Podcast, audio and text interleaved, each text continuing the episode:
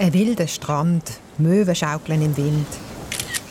Ich mache ein Foto, und zwar ein besonderes. Mein Smartphone speichert nicht nur das Bild, sondern auch gerade noch den Geruch ringsum.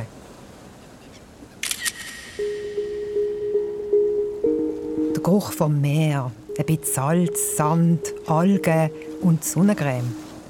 So ein Geruchsfoto könnte ich später wieder abspielen oder ich könnte es an Freunde verschicken, damit die noch direkter dabei sind. Auch zum Beispiel bei einem Rezept, das ich ausprobiert habe. Das wäre cool. Nur, unsere smarten Geräte können ja viel. Aber Gerüche schmecken, speichern und wieder abspielen, das klingt ihnen nicht. Warum sich unsere Handys mit den Gerüchen so schwer tun und wenn sich das ändert, diesen Fragen gehe ich jetzt nach. Und zwar zusammen mit ihr. Ines Weber, Doktorandin an der ETH im Maschinenbaudepartement. Und ihm. Hans-Peter Lang, Physiker an der Universität Basel. Die beiden entwickeln Geruchssensoren, die für das Handy gedacht sind oder andere smarte Geräte und die durchaus schon etwas können. Die elektronische Nase kann zum Beispiel Whiskys gut auseinanderhalten.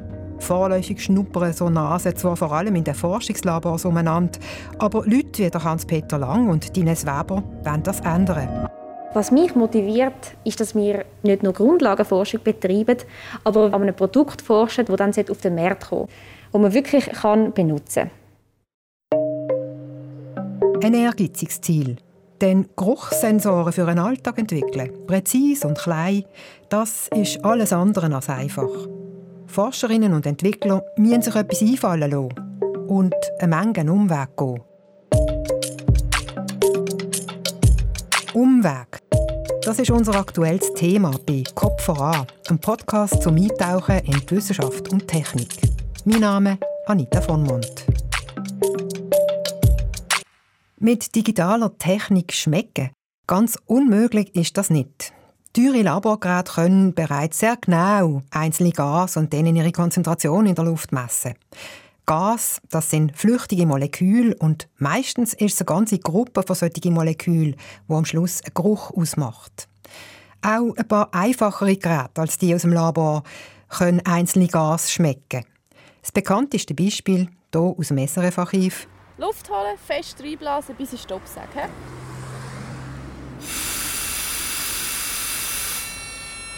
Gut. Alkoholmessgeräte der Polizei machen einen wichtigen Job. Aber sie sind natürlich weit weg von einem Gerät, das alle möglichen Gerüche speichert und wieder abspielt. Wie man das ja mit Video und Musik schon lange kann. Ich frage mich schon, warum kommt unsere Elektronik so viel besser zu Schlag mit Bildern und Tönen als mit Gerüchen? Die ETH-Materialwissenschaftlerin Ines Weber erklärt. Grundsätzlich ist bei den Tönen und bei den Bildern so, dass es ein physikalisches Phänomen ist. Was dort passiert, ist, dass zum Beispiel Licht- oder Schallwellen ausgesendet werden und verschiedene Schallwellen oder verschiedene Lichtwellen geben dann ein unterschiedliches Signal. Also eine Farbe, zum Beispiel Blau, hat eine sehr kleine Wellenlänge oder Rot hat eine große Wellenlänge. Und wenn man das möchte aufnehmen, dann muss man einfach die Wellenlängen messen und dann je nachdem, wie, wie lang das die sind oder so, kann man dann ein Bild daraus machen. Also Bilder und Töne, so unterschiedlich sie sind, haben alle etwas Gemeinsames. Sie gehen als Wellen durch die Luft. Wellen, die man elektronisch lesen kann. Und zwar immer gleich. Indem man eben die Wellenlänge vom Ton oder dem Licht misst oder die Anzahl Schwingungen pro Sekunde, die Frequenz. Anders ist es bei den Gerüchen. Die kommen nicht aus der Welt der Physik, sondern sie bestehen eben aus winzigen chemischen Substanzen, sagt Hans-Peter Lang von der Uni Basel. Ein Geruch besteht aus verschiedensten Molekülen von flüchtigen Substanzen. Das kann sehr komplex sein, zum Beispiel Pfirsichgeruch. Der ist zusammengesetzt aus etwa 70 verschiedenen Molekülen, die das machen. Oder sogar 700 Moleküle mischen mit beim Kaffeegeruch. Die Moleküle unterscheiden sich je nach Geruch in der Größe und Struktur, in der Konzentration oder Flüchtigkeit. Es gibt Tausende von Molekülen, die flüchtig sind und darum schmecken. Und leider haben die fast nichts Gemeinsames, wo man alle daran messen können. Wer einem Gerät will Schmecken beibringen, muss darum quasi Geruch für Geruch einzeln vorgehen und auch eigene Methoden finden. Man muss halt dann die Wahl der Sensoren so anpassen, dass es möglichst ideal ist für den Nachweis von dem Geruch. Mit Sensoren, einer Art Messfühler, schaffen ein Haufen Forscher in der Geruchselektronik. Aber es gibt auch hier keinen Königsweg. Jedes Labor, jedes Forschungsteam geht wieder ein bisschen anders vor. Oder wie es Ines Weber sagt. Da probiert jeder mit seinem System das Maximum rauszuholen. Was Ines Weber und Hans-Peter Lang mit ihrem System rausholen und was man damit anfangen kann, das klären wir jetzt. Zuerst in Zürich an der ETH.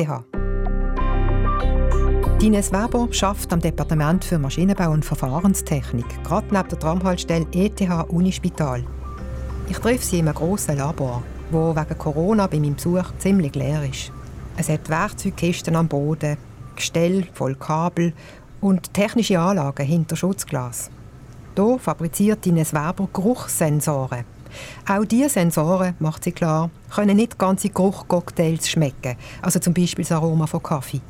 Bei uns ist das Ziel, dass wir einzelne Gase messen, zum Beispiel Aceton oder auch gewisse Umweltgifte.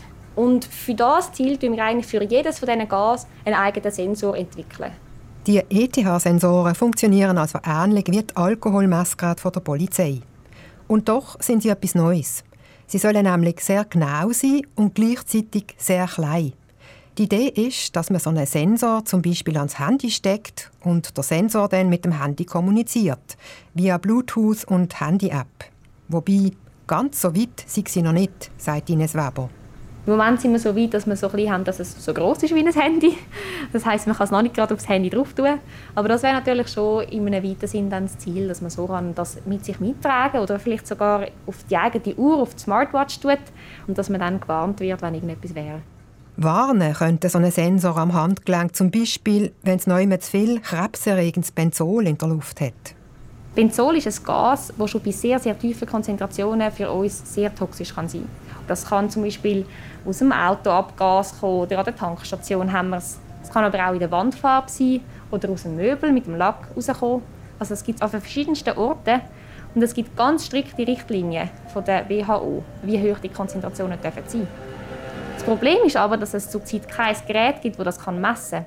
Oder zumindest kein günstiges Gerät für einen Alltag gibt das Benzol gerade vor Ort präzise messen könnte. Wie also will Ines Weber das ändern? Ich kann Ihnen das zeigen. Auf dem Tisch liegt eins von ihren Schnüffelgeräten. Das Herzstück, der Sensor im Gehäuse, ist eigentlich einfach eine hauchdünne Schicht aus einem Material, das Strom leiten kann. Das Material reagiert, wenn Benzol dran kommt. Dann verändert es seine Leitfähigkeit. Und das kann man messen. Je stärker die Veränderung, umso konzentrierter ist das Benzol am Sensor. So weit, so gut. Nur, das Sensorenmaterial gibt es nicht einfach. Dines Weber muss es kreieren. Sie verbringt darum viel Zeit im Labor, wo sie Testsensoren herstellt. Bei ihrem Experiment schafft sie mit verschiedenen Metallen, am Anfang gelöst in Flüssigkeit. Und diese Flüssigkeit die wir dann in einen Luftstrom spritzen und anzünden. Und wenn man das macht, dann entstehen kleine Partikel, die sind wirklich sehr klein, also Nanometer groß. Aus so Metall-Nanopartikel kreiert die Forscherin also ihr Sensorenmaterial. Wie sie das macht, zeigt sie mir vor einem Bunsenbrenner zusammen mit einem Kollegen. Ich muss zuerst die Flamme anzünden. Jetzt spritzt aus einem Gefäß die metallhaltige Flüssigkeit in die Flamme. Sehen tue ich nichts, aber es hat jetzt Tausende von Tröpfchen im Feuer. Weil die verdunsten, entstehen so Tausende von Metall-Nanopartikeln. Die Partikel werden jetzt aufgesogen zu einem Blättchen, das über der Flamme hängt. Dort lagern sie sich ab. Wenn man jetzt zum Beispiel eine Kerze hat und man hat einen Teller drüber, dann wird es ja unten schwarz von diesen ganzen Rußpartikeln. Das ist jetzt genau das Gleiche. Nur hat Dines Weber jetzt keinen Ruß an ihrem Blättchen, sondern eine Testsensorenschicht.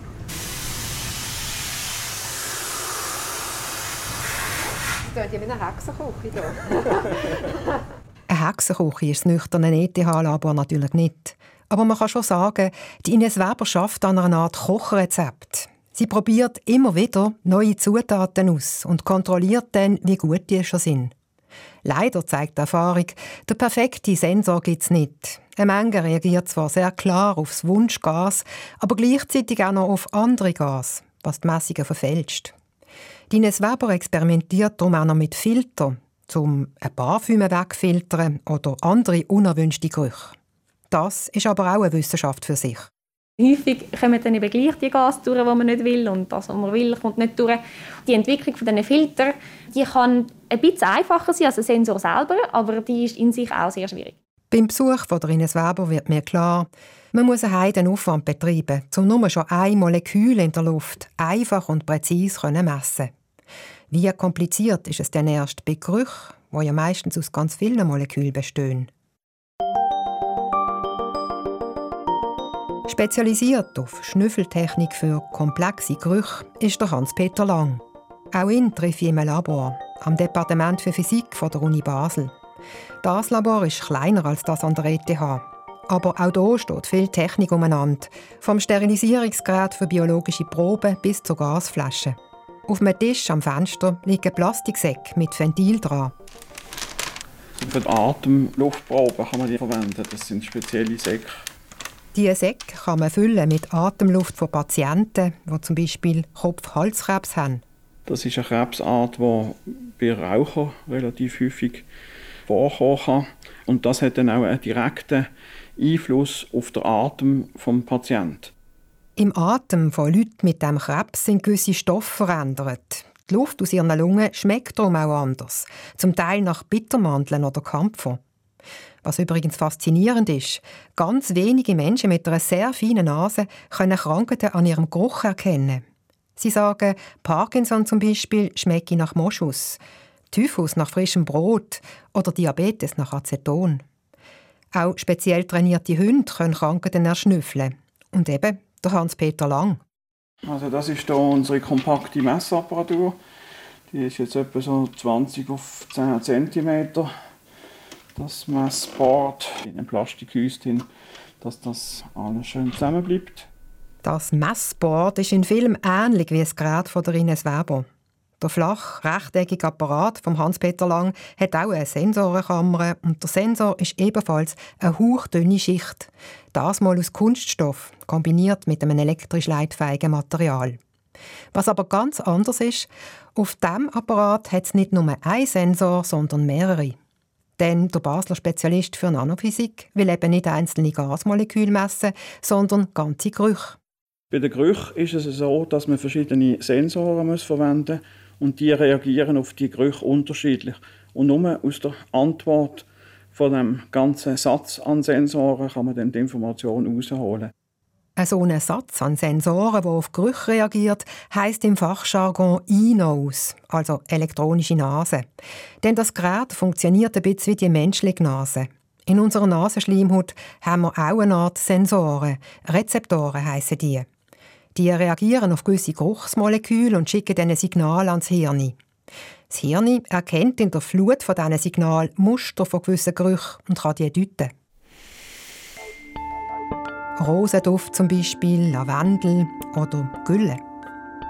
Im Apparat von Hans-Peter Lang hat es zwar nicht hunderte von Sensoren wie in unserer Nase, aber immerhin acht. Die sind alle aus leicht anderem Kunststoff und wenn ein Geruch reinkommt, schicken sie darum auch leicht unterschiedliche Signalmuster ans technische Hirn, der Computer. Dort werden die Signale dann gespeichert. Wir können das hier jetzt einmal anschauen am Computer. Auf dem Bildschirm öffnet sich eine Grafik. Wir sehen hier verschiedene Kurven mit den verschiedenen Farben. Jede Kurve gehört zum Signal von einem Sensor und jeder tut unterschiedlich reagieren. So kriegt man dann das Muster, das uns ermöglicht, den Geruch zu charakterisieren. Also auch der Computer kreiert ein Muster aus dem Geruchssignal. Ein Kurvenmuster. Das Antwortmuster von diesen Sensoren ist so wie ein Fingerabdruck für den Geruch. Mit dem Fingerabdruck kann das Computerprogramm vom Forscher einen Geruch wiedererkennen. Eben zum Beispiel der Atemgeruch von Patienten und Patientinnen mit Kopf-Hals-Tumoren. Wenn Hans-Peter Lang seine elektronische Nase richtig misst, muss er für die Proben in den Plastiksäcken von seinen Patienten immer den gleichen Fingerabdruck kriegen. Das ist tatsächlich der Fall, sagt der Forscher. In einer Studie hat er das zeigen. Und die Studie hat auch einen weiteren Schritt gehabt, dass man die Patienten nochmal untersucht hat, wo man die Krebstumor rausoperiert hat. Das geht bei diesem Typ Krebs einfach. Man tut das entfernen und dann sind auch die Substanzen nicht mehr nachweisbar in der Atemluft. Und das haben wir gut können zeigen zusammen mit dem Schüf in Lausanne. Zusammen mit dem Lausanner Unispital Schüf hat also der Hans-Peter Lang nachgewiesen, dass die Methode zuverlässig ist für gewisse Krebsdiagnosen und auch angenehmer als das, was man heute macht, die Biopsie. Der Vorteil an unserer Technik ist eben, dass sie nicht invasiv ist. Man kann also nicht direkt Gewebe aus dem Patienten haben, sondern kann einfach Atemluft verwenden. Einfach Atemluft untersuchen statt Gewebe nehmen. Das ist auch viel schneller. Es geht nicht mehrere Tage, sondern wenige Minuten bis zur Diagnose. Die elektronische Nase selber ist recht leicht und als Ärztin im Spital zum Beispiel könnte sie einfach einstecken in einem Laptop. Lauter Vorteil also. Trotzdem, so Schnüffeldiagnosegeräte gibt es heute noch nie im Spital. Mir erstaunt das. Jetzt hat man doch eine Technik, die kann, was kaum ein Mensch ankriegt, nämlich Krebs schmecken, also einen sehr komplexen Geruch erkennen. Warum hat die Innovation der Durchbruch noch nicht geschafft, frage ich mich. Also eine Zulassung von einem medizinischen Testgerät, das ist sehr umfangreich und kostet sehr viel Geld. Und da haben wir als Universität sicher nicht die Mittel. Das wäre jetzt eher etwas für eine grosse Pharma- oder Instrumentenhersteller, um solche Technologien weiterzubringen. Aber das ist bis jetzt nicht erfolgt. Da kann man sich jetzt natürlich fragen, warum hat denn noch keine Pharmafirma oder Instrumentenhersteller angebissen? Ein Problem ist, meistens gibt es schon Alternativen zur elektronischen Nase. Alternativen wie eben die Biopsie wo für Krebsdiagnose gut etabliert ist. Da muss man sich immer überlegen als große Firma, will man jetzt etwas nehmen, das mein Hauptgeschäft konkurrenziert. Und mit den elektronischen Nasen versuchen wir halt schon immer versuchen, ein bisschen an anderen Nachweistechniken da, ähm, zu rütteln. Ja, genau.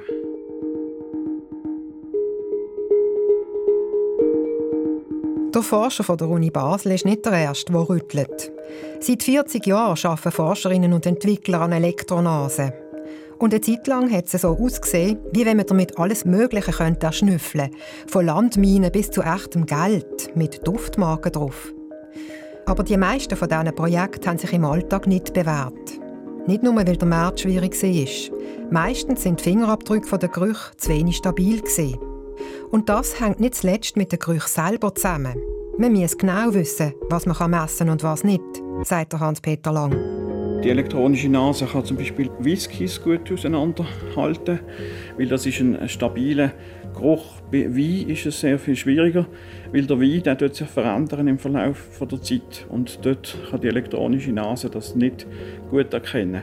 Aber auch ein stabiler Tropfen ist schnell verduftet, wenn an einer Bar sich Schweißschwaden ausbreiten oder Parfümwolken. Gerüche mischen sich, verdünnen sich, werden überdeckt, je nachdem, wo ich gerade bin und was hier gerade duftet oder stinkt. Sogar das Wetter hat einen Einfluss. Es überfordert so manchen Geruchssensor, sagt DTH-Forscherin Ines Weber. Beim Wetter kann es zum Beispiel sein, dass es Unterschiede in der Luftfeuchtigkeit gibt oder in der Temperatur. Dann hat der Sensor je nachdem Mühe, sich auf die verschiedenen Schwankungen einzustellen und das kann zu Messfehlern führen.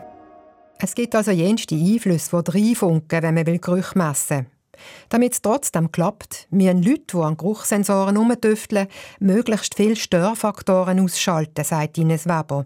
Und sie müssen vorausdenken. Man sollte, wenn man so einen Sensor entwickelt, sich überlegen, wo ich in Raumluft messen oder wo ich vielleicht an einer Tankstation messen, wo es noch viele andere Gase gibt, die dann viel höher konzentriert sind. Und entsprechend muss man dann natürlich Tests machen, Vortests im Labor und man muss es dort dann in der Applikation selber messen, um zu zeigen, dass es auch wirklich funktioniert. Am besten funktioniert es eben an Ort, wo die Umgebungsluft immer etwa gleich ist. Also zum Beispiel in einer Fabrikhalle von einem Lebensmittelhersteller. In dieser Branche schnuppern heute tatsächlich ein paar elektronische Nasen um. Sie kontrollieren zum Beispiel, ob ein Aroma stimmt. Auch für medizinische Untersuchungen sind die Bedingungen an sich gut, weil man immer im gleichen Labor messen kann und mit standardisierten Abläufen. Der Hans-Peter Lang lässt sich darum nicht entmutigen von Rückschlägen und Umwegen, die er gehen muss, sondern er bleibt dran an den Patientengerüchen. Ja, wir dann weiterhin also Proben analysieren, auch sonstige Patientenproben, zusammen mit dem Universitätsspital in Basel. Und Ines Weber ist sich sogar sicher, winzige Geruchssensoren für einen Alltag, das hat Zukunft. Ich denke, das Potenzial ist riesig. Weil da gibt es ganz viele verschiedene Anwendungen. Mit so einem Sensor könnte man zum Beispiel wie ein Rettungshund in einem Erdbebengebiet nach Verschütteten suchen. Und das stundenlang, also viel länger als Hunde das können. Oder Diabetikerinnen könnten schnell ihre Smartwatch anhauchen und checken, wie viel Aceton sie ausschnaufen, bzw. wie stabil ihr Stoffwechsel ist. An so einem Acetonsensor schafft Dines Weber. Und ihre Kollegen an der ETH entwickeln einen Sensor für Bierbrauerinnen und Schnapsproduzenten. Dieser Sensor kann Methanol schmecken. Das ist ein giftiger Alkohol, der manchmal beim Gärungsprozess entsteht. Besonders der Methanolsensor könnte schon bald auf dem Markt sein, denkt Ines Weber. Da wir auf der Forschung der letzten zehn Jahre aufbauen und auch schon viel Unterschiedliches unternommen haben, schätze ich, dass das in zwei Jahren vielleicht erhältlich ist. Wer weiß? Vielleicht lernen unsere smarten Uhren und Telefone ja doch schneller schmecken, als man denkt. Zumindest, wenn es um einzelne Gas geht. Tatsächlich ist auch schon ein Handy auf dem Markt mit eingebautem Gassensor. CAT S61 heisst es. Vor zwei Vor hat es ein Journalist vom britischen Sender BBC an einer Fachmesse ausprobiert. This is the smelly phone, by which I mean its air quality monitor can detect noxious. Das Schnüffelhandy soll schädliche Stoffe schmecken, zum Beispiel aus Farbverdünner oder aus Sekundenkleber. Denkt ist es für Handwerker. Es soll sie warnen, wenn zu viele ungesunde Chemikalien im Raum sind. So let's try it with the superglue. Take off the lid. Der Schnüffeltest an einer Tube Sekundenkleber hat das Spezialhandy bestanden. Oh, it's gone way up now. And there it is. It's detected the superglue. Wie genau was es denn allerdings im Alltag misst, sei weniger klar, sagen Experten. Aber es ist doch einmal interessant.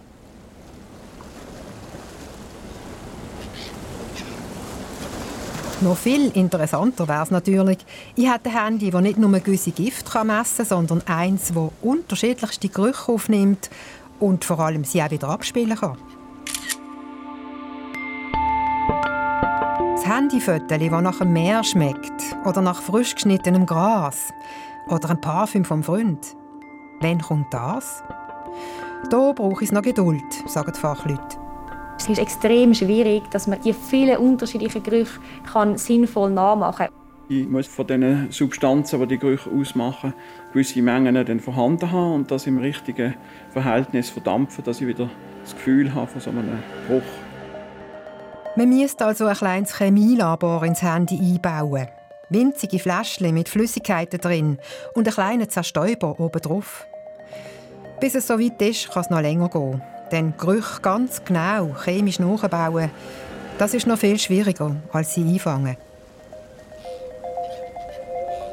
Schon verrückt eigentlich, dass ausgerechnet Gerüche, die so intensiv sein können und Erinnerungen wecken, einfach quasi an der Technik vorbeiziehen. Aber das hat ja auch eine Qualität. Das letzte Wort hat Ines Weber. Ich finde es sehr schön, wenn ich meine Umwelt kann so wahrnehmen kann, wie sie ist, mit allen Gerüchen. Und es ist ja auch ein anderes Erlebnis, wenn man all das kann wahrnehmen kann, als wenn man seine Zeit am Handy oder so verbringt.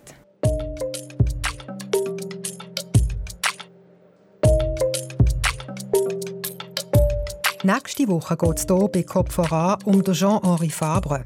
Die Rendici zeigt, auf welchen Umweg der berühmte Dichter und Gelehrte zu einem der wichtigsten Insektenforscher geworden ist. Und wenn ihr Anregungen habt, was ihr hier hören wollt, oder Kritik, Feedback, dann schreibt uns eine E-Mail auf kopfvoran.srf.ch oder schickt uns ein SMS oder eine WhatsApp-Sprachnachricht auf die Nummer 079 878 65 04. Produzentin dieser Sendung ist Katharina Boxler, Sounddesigner Lukas Fretz und ich bin Danita von Mont.